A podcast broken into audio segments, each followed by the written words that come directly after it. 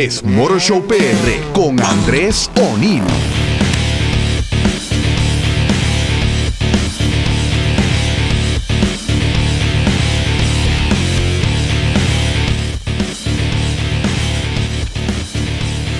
Muy buenas tardes, my friends. Andrés Oni con ustedes en otro programa más de Motor Show PR por el 1320. My friends, esta semana ha sido de noticias bien grandes, eh, bien, bien importante, tanto a nivel mundial para la industria, eh, como también para nuestro mercado. Miren cómo, miren cómo comenzó la semana. El lunes ocurrió algo de lo cual muchos de ustedes, o la mayoría, estoy seguro que ya leyeron, porque fue una noticia que arropó no solamente las redes sociales, arropó la internet completa. Eh, y fue que el lunes a las ocho y media de la tarde, hora de acá, Ford por fin presentó su tan esperada Ford Bronco. Y le digo tan esperada porque eh, Ford había anunciado ya hace bastante tiempo, tal vez hace como dos años más o menos, sus intenciones de relanzar su famosa 4x4 la Bronco. Y eso pues ya mantenía a los seguidores de los automóviles a la expectativa. Y entonces pues por fin el lunes a las ocho y media presentó las fotos finales del vehículo, porque antes de eso, pues había presentado unas fotos en las que el carro o la, guagua aparecía con sombras, no se veía muy bien, o sea, acaso un close-up bien rápido, eh, y también había mostrado eh, fotos del vehículo con camuflaje. Y entonces, pues por fin, el lunes, eh, mostró las fotos y no solamente eso, bueno, mostró montones de fotos y videos también, e incluso dio toda la información del vehículo y está buenísima. O sea, el vehículo está, no solamente está atractivo, sino el contenido de equipo es inmenso, es bien grande. Eso fue el lunes. El martes, el Grupo Unido de Importadores de Automóviles de Puerto Rico eh, reveló, su, o más bien publicó, difundió el informe de las ventas de autos para el mes de junio. O sea, desde que se reabrió desde la reapertura del mercado, o sea, de, las ventas de autos, fue o ha sido el único mes completo. Eh, y así sucesivamente. O sea que ahora pues esto ya tenemos una cifra completa para el mes de junio, de julio, sí, sí, de junio, de junio. Y los números son muy buenos. Y eso pues vamos adelante. Ya tenemos lunes Bronco, martes las ventas de autos, el informe de las ventas de autos, y el miércoles otra noticia que sí trastoca la industria automotriz a nivel mundial. La Bronco, la noticia de la Bronco, pues sí ha sido un, una noticia de acogida mundial, pero aún no sé, y esperemos que sí, que Ford mercadee la Bronco a nivel mundial. Ojalá que sí, porque tiene un potencial gigantesco. Y entonces, eh, esa es, pues, el Bronco fue una noticia más bien, más bien principalmente para el mercado norteamericano y el nuestro, con potencial de ser pues algo que trastoque mundialmente. Eh, la noticia de las ventas de autos aquí, pues una noticia local. Entonces esta otra, que fue difundida el miércoles, pues también es una noticia mundial. Y es que ya hay nombre para una nueva automotriz que surge tras la fusión de dos automotrices que ya de por sí estaban fusionadas. Me refiero a Fiat Chrysler Automobiles y el grupo PSA, que incluye a Peugeot y Citroën. Es, de eso les había hablado ya. De eso ya les había hablado, de que eh, estaban esas negociaciones, de que ya se habían aprobado esas negociaciones. Eh, y entonces la noticia grande ahora es el nombre de esa nueva automotriz formada por otras cuatro automotrices fusionadas que a la vez, my friends, a la vez cada una viene de muchas otras fusiones. Eso es, es una telaraña gigante de marcas y de automotrices las que componen las automotrices actuales. Eh, y de eso pues les podré dar un ejemplo eh, más adelante. Pues esta nueva automotriz se llama Stellantis. Stellantis. Y entonces pues como les dije, agrupa a lo que era Fiat o lo que es todavía Fiat Chrysler Automobiles FCA y el grupo Peugeot Citroën, el PSA. Pues vamos en orden, vamos en orden. El primero, el lunes, la Ford Bronco, que fue, pues, como les dije, fue por fin presentada el lunes a las 8 y 30 de la noche eh, en vivo. Esto, pues, es algo pues, que se está dando ahora pues, más frecuente, que las automotrices van a seguir, las automotrices y las compañías de otros tipos de industria van a seguir haciendo sus presentaciones virtuales. Eh, pues les cuento de la Bronco.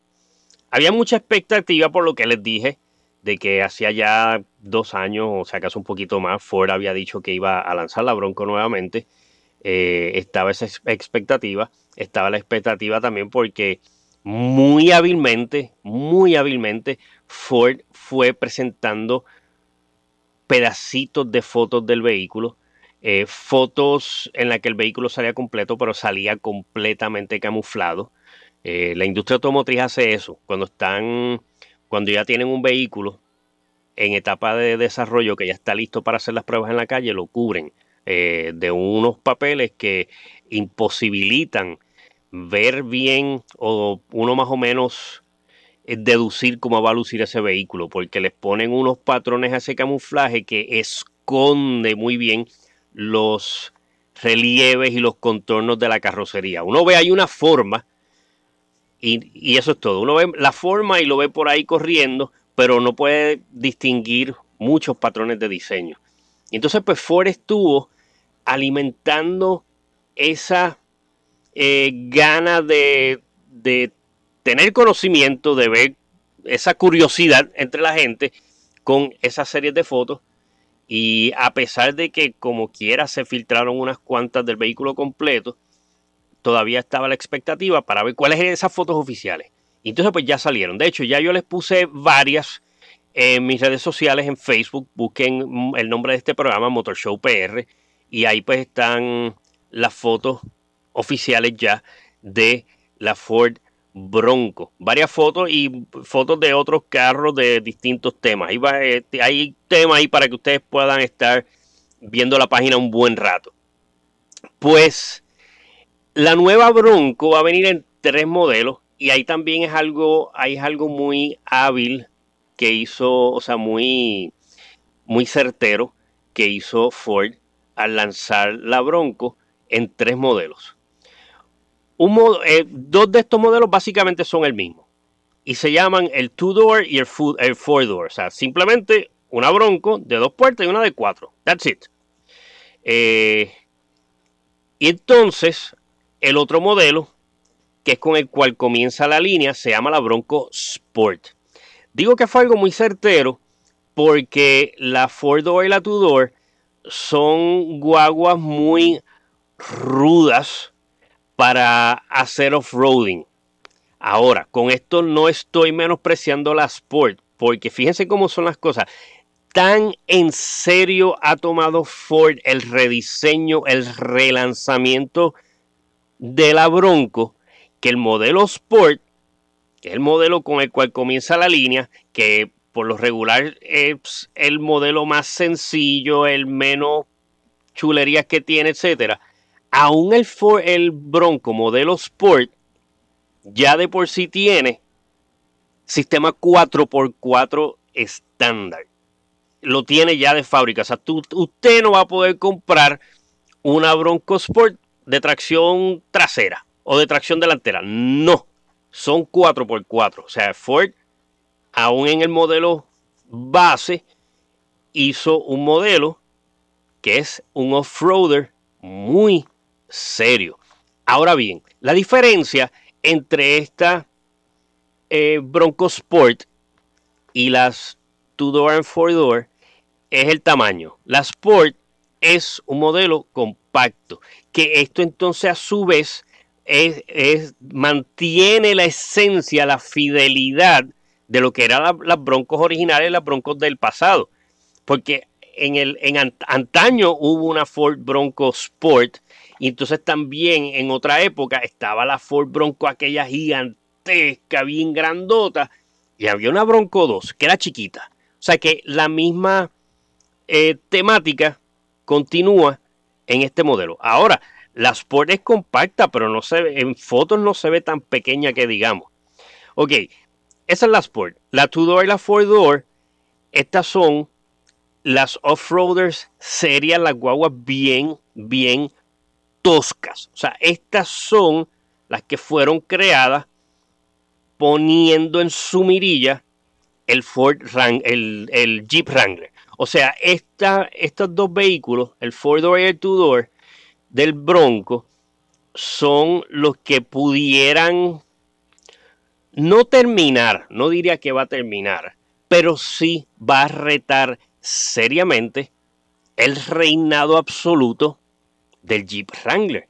Y cuando digo reinado absoluto, se los digo porque el Wrangler lleva décadas solito en su nicho del, y que no es un nicho, porque vende muchísimo. O sea, las ventas del Wrangler son unas ventas gigantescas, pero prácticamente se ha convertido en un nicho porque es un vehículo como ninguno otro.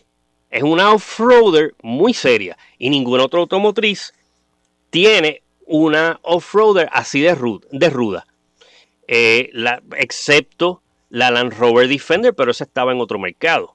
Eh, y entonces, pues, en nuestro mercado y en gran parte de los mercados del mundo, el Wrangler ha estado ahí solito, solito, vendiendo a, sus anchas, tranquilo, porque es lo único que hay como él.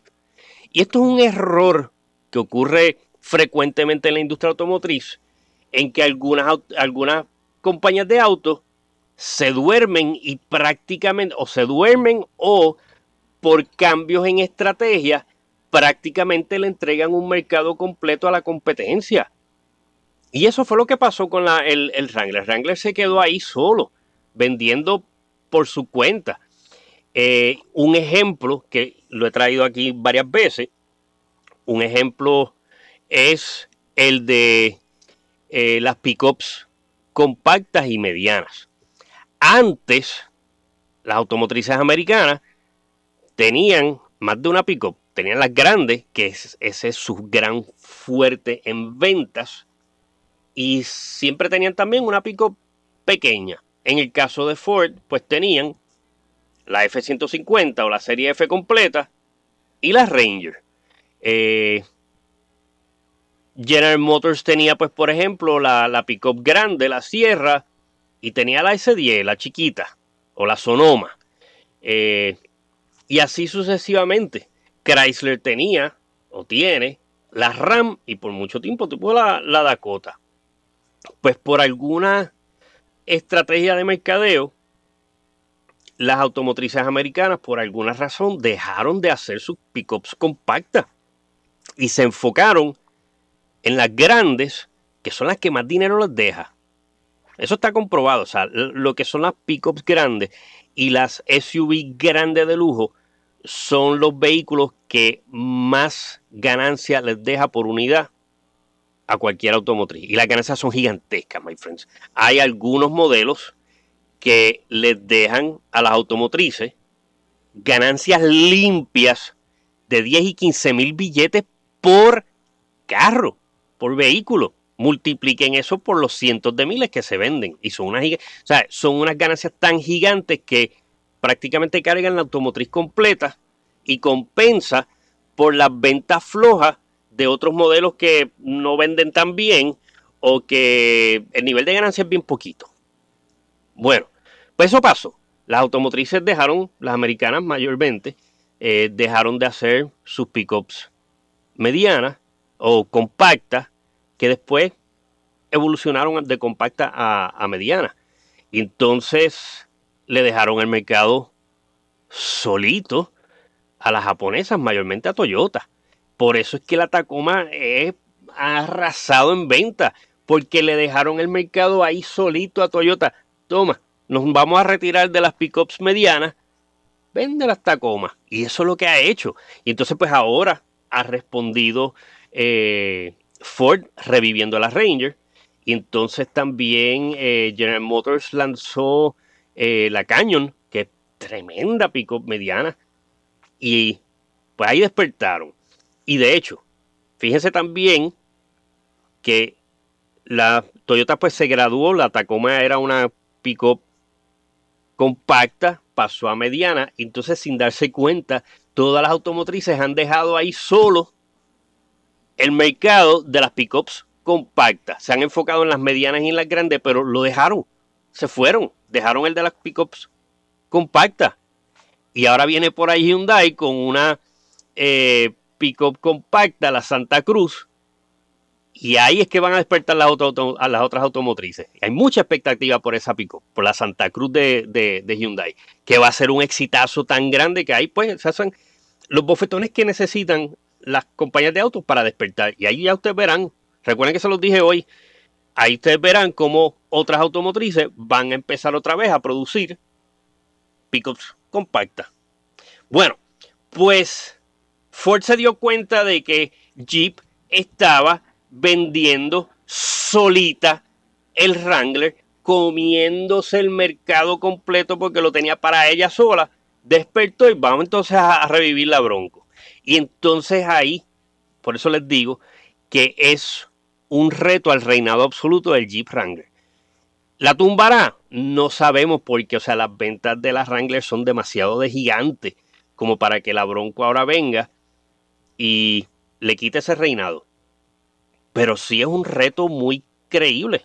Es un reto, o sea, por el, por el vehículo, más, solamente por el diseño nada más que ha gustado tanto, pues ya eso es un reto grande. Pero entonces están todas las, eh, todas las cualidades del vehículo para entonces, pues sí, o sea, eh, tal vez Jeep, tal vez no preocuparse, no darle miedo, pero sí estar pendiente de cómo le va a ir a la Bronco. Les cuento, son los tres modelos. Le dije la Sport, le dije la Two Door y la Four Door. Eh, vienen con un motor estándar de 4 cilindros, 2.7 litros. Eh, no, perdón, el 2.7 es el 6 cilindros. Eh, viene con un 4 cilindros de 2.3 litros turbo, de 270 caballos de fuerza y 310 libras de torque. O sea, este viene siendo, este es el EcoBoost eh, que tiene el Ford Mustang de 4 cilindros, un 2.3 litros de 270 caballos de fuerza. Ahí la única diferencia es que tiene menos caballaje que el Mustang. El Mustang tiene 310 o 320. Aquí pues lo, adaptaron a 270, pero le subieron el torque a 310. ¿Por qué? Porque un vehículo 4x4 necesita torque. O sea, en los muscle cars, en los carros deportivos, el rey es el caballo de fuerza, es el que impulsa el carro. En los vehículos off-roaders, el absoluto rey es el torque. Tú no necesitas un caballo de fuerza para correr por un monte lleno de piedra a, 60 millas por hora. No, tú necesitas para, para trepar esas piedras, tú lo que necesitas es torque, que como les he explicado en otras ocasiones, el torque, el torque es una palabra que escuchamos mucho, ¿verdad? Y de hecho es, un anglicismo, porque la palabra torque en español no existe, se debe, debe decir torsión. Pero nos entendemos mejor por torque. Y entonces el torque es la habilidad, la fuerza con la que esas gomas agarran el pavimento para poder echar el carro hacia el frente. O sea, imagínense usted un carro de 600, 600 caballos de fuerza, pero con cero libras de torque, esas gomas se van a quedar ahí dando vueltas. No tienen cómo agarrar el piso para entonces impulsarlo. Y entonces en los vehículos 4x4 el torque es más importante que el caballaje por eso mismo. O sea, mientras más libras de torque tenga, pues mejor tiene para agarrar esas piedras, agarrar ese fango y transportar el vehículo eh, hacia el frente. Pues ese es el primer motor. Es un EcoBoost 4 cilindros turbo, 2.3 litros, 270 caballos de fuerza y 310 libras de torque. Entonces, el segundo motor de la línea, ese sí es el 6 cilindros. Es un, también es un EcoBoost. Es un V6 de 2.7 litros. Twin Turbo. Con 310 caballos de fuerza y 400 libras de torque. O sea, esto es un off-roader muy, muy serio, el que, el, que, el, que opte por este segundo motor. Las transmisiones, una es automática de 10 velocidades y la otra ha sorprendido mucho a los seguidores de los automóviles. Va a tener en una época, que les estaba contando el otro día, en una época en la que las transmisiones manuales están desapareciendo, están en peligro de extinción, la Bronco sale con una transmisión estándar o manual de 7 velocidades. Eso pues eh, es muy buenas noticias para los amantes de los vehículos eh, de transmisión estándar. A mí me encantan, me encanta la transmisión manual, disfruto más un carro con transmisión manual que uno eh, automático, pero ahí sí les digo que para off-roading prefiero la automática.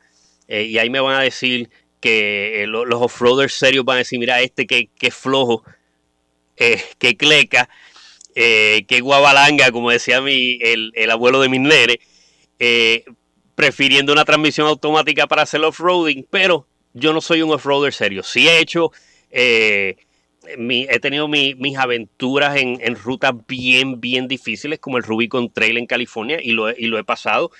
Pero para mi gusto, pues ahí prefiero preocuparme de una cosa menos y me voy con una transmisión automática. Pero sí, o sea, está bien, bien interesante la noción de un vehículo off-roader serio en esta época que salga de fábrica con transmisión eh, manual.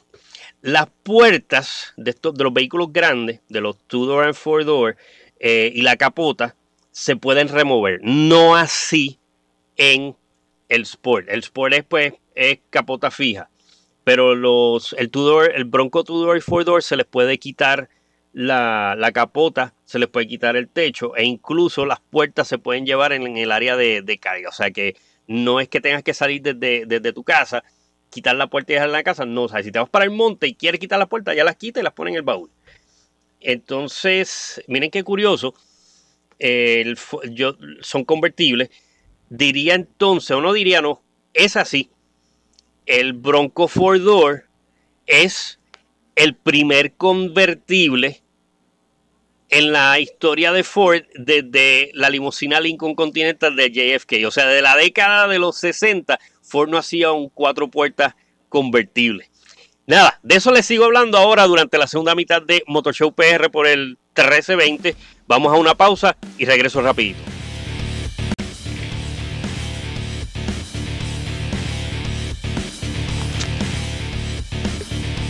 Saludos, my friends. Andrés Onel con ustedes aquí en la segunda mitad de Motor Show PR por el 1320.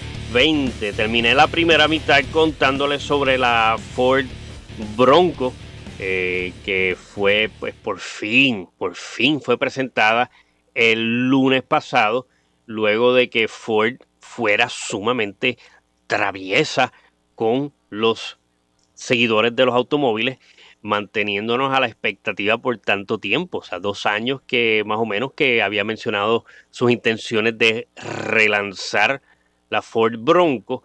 Y entonces, luego de eso, nos tuvo pues bastante tiempo mostrando fotos del vehículo pues camuflado. Eh, el vehículo pues con unos close-ups tan cercanos que uno no podía distinguir, pero nos estuvo alimentando la curiosidad y por fin nos mostró el vehículo el, el lunes. En resumen de lo que les dije durante la primera mitad, es que la Ford Bronco vendrá en tres modelos, un modelo compacto que se llama la Bronco Sport, dos modelos grandes off-roaders serios que se llaman de dos y cuatro puertas y se llaman así mismo, Bronco Two Door y Bronco Four Door. Eh, van a venir todas con sistema 4x4 estándar, o sea, esto denota cuán seriamente Ford ha tomado el, tema del off-roading en estos vehículos, que todos van a ser 4x4. Eh, los motores van a ser un 4 cilindros turbo 2.3 litros, 270 caballos de fuerza y, 310 libras de torque. El segundo motor es un V6 Twin Turbo, 2.7 litros, 310 caballos de fuerza y 400 libras de torque. Las transmisiones una automática a 10 velocidades y la gigantesca sorpresa es que va a haber una disponible manual de 7 cambios. Las puertas y el techo en los modelos 2-door y 4-door son removibles. O sea que, como les, dije, este es el primer modelo cuatro puertas convertibles que Ford hace desde la limusina Lincoln Continental allá en la década de los 60, eh, en la que asesinaron a John F. Kennedy. O sea, desde esa época Ford no lanzaba un cuatro puertas convertibles. Que de hecho, de hecho, cuando salió el Jeep Wrangler eh, Unlimited, el cuatro puertas, también fue el primer vehículo de cualquier tipo, de cualquier automotriz americana, en ser un convertible de cuatro puertas desde el Lincoln Continental de la década de, de los 60. Eh, Ford ha enfatizado mucho las distintas, los distintos accesorios oficiales que va a haber para el vehículo. Eh, de hecho, estuve leyendo que la lista de accesorios pasa de 100. Eh, y uno de ellos es una, una caseta bien chula. Una caseta eh, de campaña que se puede instalar sobre la capota, de, sobre el techo del vehículo. Esas las hay, las hay. Usted pues, las, puede, las puede comprar para cualquier tipo de vehículo, incluso se puede instalar hasta por sobre encima de un sedán. Pero estas son oficiales del, de la Ford Bronco. Y entonces algo bien simpático, bien curioso que encontré específicamente en la Ford Bronco Sport es que todas van a venir con un abridor de botellas en el área de la puerta de carga. Hay un gancho diseñado específicamente para abrir botellas. Y muchos de ustedes me dirán, como muchos me dijeron en las redes sociales, porque yo puse una foto sobre eso, dicen, ay, pero mi carro tiene eso y mi carro es viejísimo. Eh, y se refieren, por supuesto, a unos ganchos que hay en el área de las puertas. Es un gancho como cuadradito. Y, sí, sí funciona. a, mí me lo enseñaron una vez y yo dije, caramba, sirve para abrir botellas, pero uno, uno no está diseñado para eso y lo he visto cuando pasa que al no estar diseñado para eso, eh, raspa la tapa contra la botella, raspa el gancho contra la botella y quiebra la boca de la botella. Entonces ahí pues tienes que, una de dos, o botas la cerveza, botas el refresco, botas la soda, la perdiste simplemente por abrirla donde se supone que no abra y, y, produce vidriecito, o puedes colar el líquido, puedes colar la cerveza o colar la soda o, colar la malta con un colador para, para que entonces no te tome los vidriecitos. Yo no me arriesgaría, por más colada que esté, yo no me arriesgaría a tomar de una botella que tiene residuos de vidrio por haber sido abierta mal. Eh, esa es uno. O sea, claro, para un resuelve, pues, ni modo. Uno intenta abrir la botella ahí, en ese gancho que tiene, está en la puerta de, los carros. Que de hecho, ahora mismo, el que esté escuchándome, que, esté al lado de su carro, no guiando, ¿verdad? No haga esto en el tapón ni, manejando.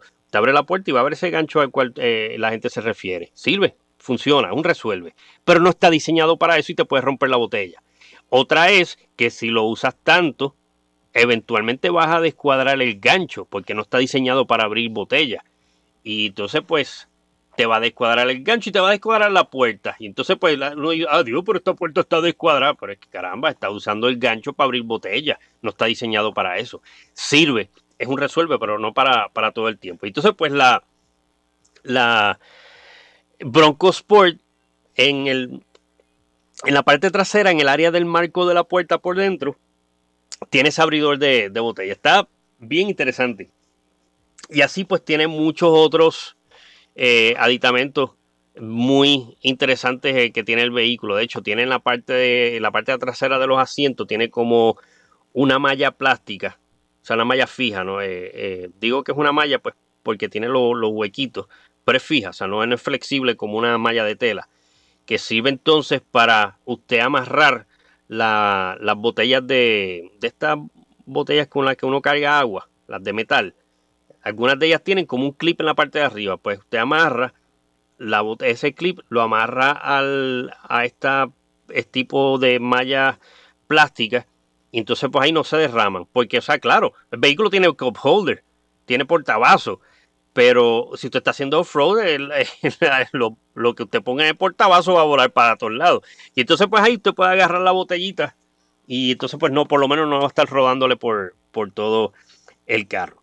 Bueno, pues el segundo tema interesante, importante, es que el martes eh, fue difundido el reporte, el informe de ventas de autos nuevos aquí en Puerto Rico y las noticias son, eh, son, son buenas. La cifra de ventas fue buena, pero recuerden que el mercado estuvo cerrado por bastante tiempo, o sea que recuperar eso va a ser imposible.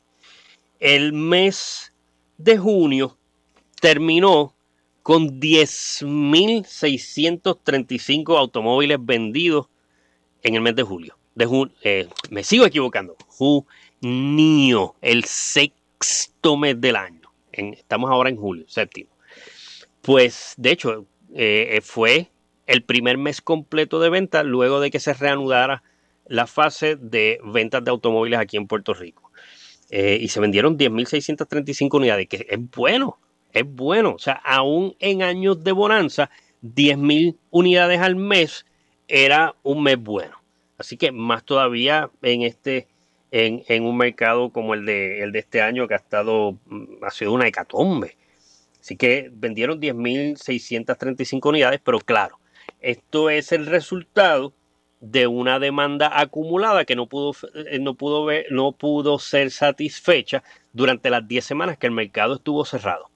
Y así pues la gente salió corriendo y compraron 10.000 automóviles nuevos en Puerto Rico. O sea, esto es una cantidad superior, aún superior a las ventas de junio del año pasado, que fue un mes o fue un año normal.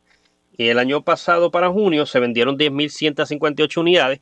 Este año 10.635. Son chispito por encima. Que está bueno, está bueno. Ahora, las ventas de acumulativa de los primeros seis meses están bien mal. Recuerden, 10 semanas sin ninguna venta. Dos meses que el mercado estuvo cerrado. Y eso pues se refleja en los totales del mes completo. O sea, fue bueno. El mes de junio estuvo muy bueno. Pero el año completo, hasta el 30 de, junio, la cosa está mala. Porque se han vendido un 38.4% menos de automóviles durante estos primeros seis meses del año versus los primeros seis meses del año pasado. O sea, está la cosa mmm, pelúa, está la cosa mala para la industria automotriz, eh, para el mercado automotriz local. Para que tengan una idea, durante los primeros seis meses de este año se vendieron 31.781 unidades versus 51.575. O sea, estamos hablando casi exactamente de 20 mil carros menos. O sea, es una cosa catastrófica. Fueron 20 mil automóviles menos que se vendieron durante la primera mitad de este año. Exactamente, el numerito exacto, 19.795. O sea, 205 carros menos para, eh, para alcanzar las 20.000 unidades. O sea, está bien, bien fuerte. Eh, de todas maneras, tengo que darles el top 10 de la primera mitad del año. Esas se las voy a estar ofreciendo ya pues para la semana que viene. Pero como quiera preparé un top 10 de, eh, de marcas durante julio. Durante, vuelvo y me equivoco, junio, June. Eh, y aquí les va. Toyota durante junio de este año estuvo en el primer lugar, vendió 3.451 unidades. Son una cifra muy buena para un mes, aún, para, bueno, es una cantidad imposible para cualquier automotriz en Puerto Rico, menos Toyota. Eh, pero para Toyota vender 3.000 unidades en un mes, 3.400, es buenísimo, es súper bueno. Entonces, en el segundo lugar, Hyundai con 1279 unidades. En el tercero, Kia con 1013. En el cuarto lugar, Chrysler, que ya pronto no se volverá a llamar Chrysler a nivel corporativo, y eso les voy a hablar más adelante, eh, ya mismo. Eh, Chrysler, o sea, aquí están incluidas las, las ventas de las cuatro marcas americanas, Chrysler, Dodge, Jeep y Ram. Entre todas, vendieron 975 unidades. En el quinto lugar, Nissan 797. Ford vendió en el sexto lugar, el lugar 777 unidades. Honda en el séptimo con 602. Mitsubishi en el octavo con 594. Y entonces de ahí, fíjense que son números bastante parejos, de ahí pues la cosa se desploma. Y en el noveno lugar está BMW con 150, o sea, de 594 que tuvo Mitsubishi, pues el próximo de mayor venta es BMW con solamente 150. 150 es bueno para BM. Y en el décimo lugar, Mercedes-Benz con 134. Eso fue junio solamente. Ya la semana que viene les voy a dar una idea más amplia de cómo va el liderato eh, de marcas aquí en Puerto Rico. Voy a ver si les incluyo también los carros de, mayor venta durante los primeros seis meses del año, o sea, durante la, la primera mitad. Bueno, vamos entonces ahora a la tercera noticia. Esta fue el miércoles y esto tiene que ver con lo que les acabo de decir en el top 10. En el top 10, cuando les mencioné a Chrysler, les dije que corporativamente ya no volverá, ya no se llamará así. Y es que ya le había adelantado que la automotriz compuesta por Fiat y Chrysler, que se llama así mismo Fiat Chrysler Automobiles, FCA, se está fusionando, ya eso está aprobado, con la automotriz francesa eh, Peugeot Citroën, PSA, compuesta por Peugeot y Citroën. O sea, las dos partes son ya de por sí fusionadas. Entonces, al unirse las dos compañías, que ya la unión final, ya completa, final y firme, va a ser en los primeros meses de 2021. Que de hecho, no recuerdo si se los dije, la Ford Bronco fue presentada el lunes, pero no va a estar en el mercado hasta el principio del 2021. Pero vamos, con la unión de FCA y PSA. Ya entonces lo que se anunció el miércoles es que esta nueva automotriz compuesta por Fiat Chrysler y Peugeot Citroën, esa nueva automotriz se llama ahora Stellantis. Ese es el nombre corporativo. Eh, es un nombre raro, suena raro, pero en parte fue un nombre estratégico para no darle mayor importancia a una automotriz sobre la otra. O sea, pudieron haberlo llamado Peugeot Citroën Fiat Chrysler, pudieron haberla llamado Fiat Chrysler Peugeot Citroën, pero es muy largo, ¿verdad? Pudieron haberlo llamado por las iniciales FCA PSA o PSA FCA, pero entonces es una sopa de letras. Y entonces eh, la cuestión de utilizar los nombres de las automotrices, si hubieran puesto, pues, por ejemplo, seleccionar solamente el primero de una del nombre actual, Fiat Chrysler y Peugeot Citroën, pues entonces la primero de cada cual, pues iba a llamar Fiat Peugeot o Peugeot Fiat. Y entonces ahí pues entonces le está dando más importancia a una que a la otra. Pues entonces fueron con un nombre neutro, se llama Stellantis, y entonces este es el nuevo nombre corporativo. Por eso les digo que desaparecen varios nombres históricos a nivel corporativo, no a nivel de marca. O sea, ya no va a haber una automotriz que lleve el nombre de Fiat, ya no va a haber una automotriz que lleve el nombre de Peugeot, ni el de Citroën. Hace tiempo, bueno, el nombre de Citroën casi no lo usan excepto al nivel de marca, y tampoco va a haber una automotriz a nivel corporativo que se llame Chrysler. Las marcas se quedan, o sea, van a seguir habiendo carros marca Fiat, va a seguir habiendo carros marca Chrysler, y va a seguir habiendo carros marca Peugeot. Pero a nivel corporativo, no. De hecho, esta nueva compañía, aun cuando está formada por FCA, que es italiana americana, y por Peugeot Citroën, que es completamente francesa, la sede mundial de esa automotriz no va a ser ni Detroit, ni Torino, ni París. Va a estar en, en Holanda, los Países Bajos, la sede mundial.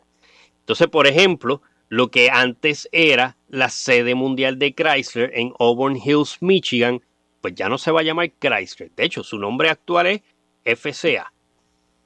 Y entonces, esa, sede, eh, esa antigua sede mundial de Chrysler en Auburn Hills, Michigan, cerca de Detroit, ahora va a ser la oficina, la sede norteamericana de Stellantis. Ahora, en vez de llamarse Chrysler World Headquarters, etc., ahora se llama Stellantis North America.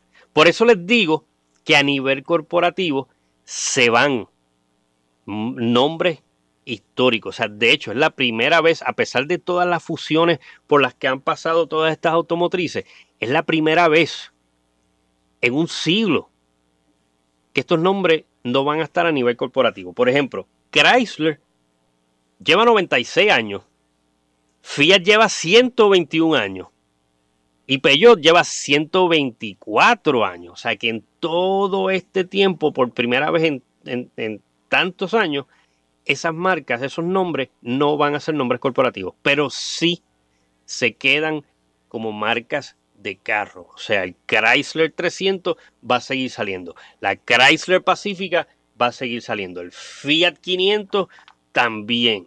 El Citroën 2008 también, eh, perdón, el Peugeot 2008 también van a seguir saliendo. Pero sea, para que ustedes vean cómo cambia la historia. O sea, nombres de 120 y pico de años, no, un nombre de 96 años a nivel corporativo, desaparece. Pero sí mantienen los carros. Entonces les recalco también tampoco va a haber carros marcas Stellantis. O sea, Stellantis es el nombre de la corporación. Porque fíjense, aún incluso cuando Chrysler estuvo con los alemanes, el nombre se quedó y la compañía se llamaba Daimler Chrysler. Los 10 o 12 años que duró esa unión, los nombres de las dos se quedaron. Es como decir, miren, Daimler es muy buen ejemplo. Existen los carros Mercedes-Benz, existe la marca Mercedes-Benz, pero no hay una corporación que se llame Mercedes-Benz. Eh, a eso es lo que me refiero, con que ahora pues no van a estar estos nombres históricos, ya no van a estar más a nivel corporativo. Sobre esta nueva automotriz, ahí de cantazo se convierten en la cuarta automotriz más grande del mundo y van a estar representando 13 marcas en total. Eh, por ejemplo, eh, del lado francés de PSA, de Peugeot Citroën, ese lado aporta cinco marcas. Eh, sí, cinco. Citroën, que es de Francia. DS, que es de Francia. Opel, que es alemana. Peugeot francesa. Y Vauxhall, que es inglesa. De esas cinco, estoy seguro que muchos de ustedes no conocen DS. DS es una submarca de Citroën. O sea, estaba este carro precioso que amo, que me encanta. Ya ustedes saben, es el Citroën DS, que le decían la diosa de Francia, porque las iniciales DS suenan a la palabra diosa en francés. Y entonces el DS dejó de producirse hace muchos, hace décadas que no se produce el DS. Pero en un momento dado, Citroën lanzó, y es un momento dado bastante reciente, o sea, esto yo creo que es la marca DS, o sea, como marca, creo que es de ahora, de esta década, de, esta, de la década pasada, de los 2010 y pico. Eh, y DS es una marca de carros compactos premium, como decir algo así como decir Mini Cooper. O sea, que son carros chiquitos, pero no son carros baratos. Son carros chiquitos, pero son elegantes, son chic, son eh, eh, tipo de carro que la gente quiere, aspiracional es la palabra que estaba buscando. Y entonces, eh, DS es así. Los he visto en, en, Francia y en otras partes de Europa. Bien lindos, son unos carros bien bonitos. Así que esas son las cinco marcas que aporta PSA. Citroën, DS, Opel, Peugeot. Me salió medio francés y es que en francés dicen Peugeot. Nosotros decimos Peugeot. Y Vauxhall.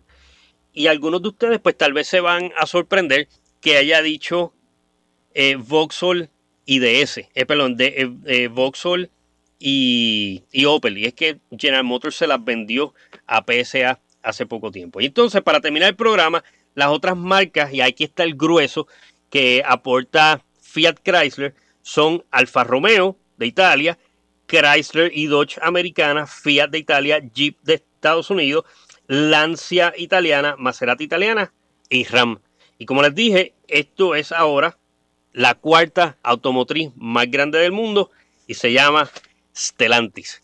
My friends, se me acabó el tiempo, nos vemos entonces la semana que viene y ya saben, como siempre les digo, durante el weekend y durante toda la semana me consiguen en distintas partes. Mañana a las 4 de la tarde Univisión Puerto Rico, locos con los autos, pero el resto de la semana y 24/7 me consiguen en mis redes sociales, Facebook Motor Show PR, Instagram Motor Show PR y mi canal de YouTube. Eh, lo buscan por mi nombre, Andrés O'Neill y Motor Show PR. Buen fin de semana para todos.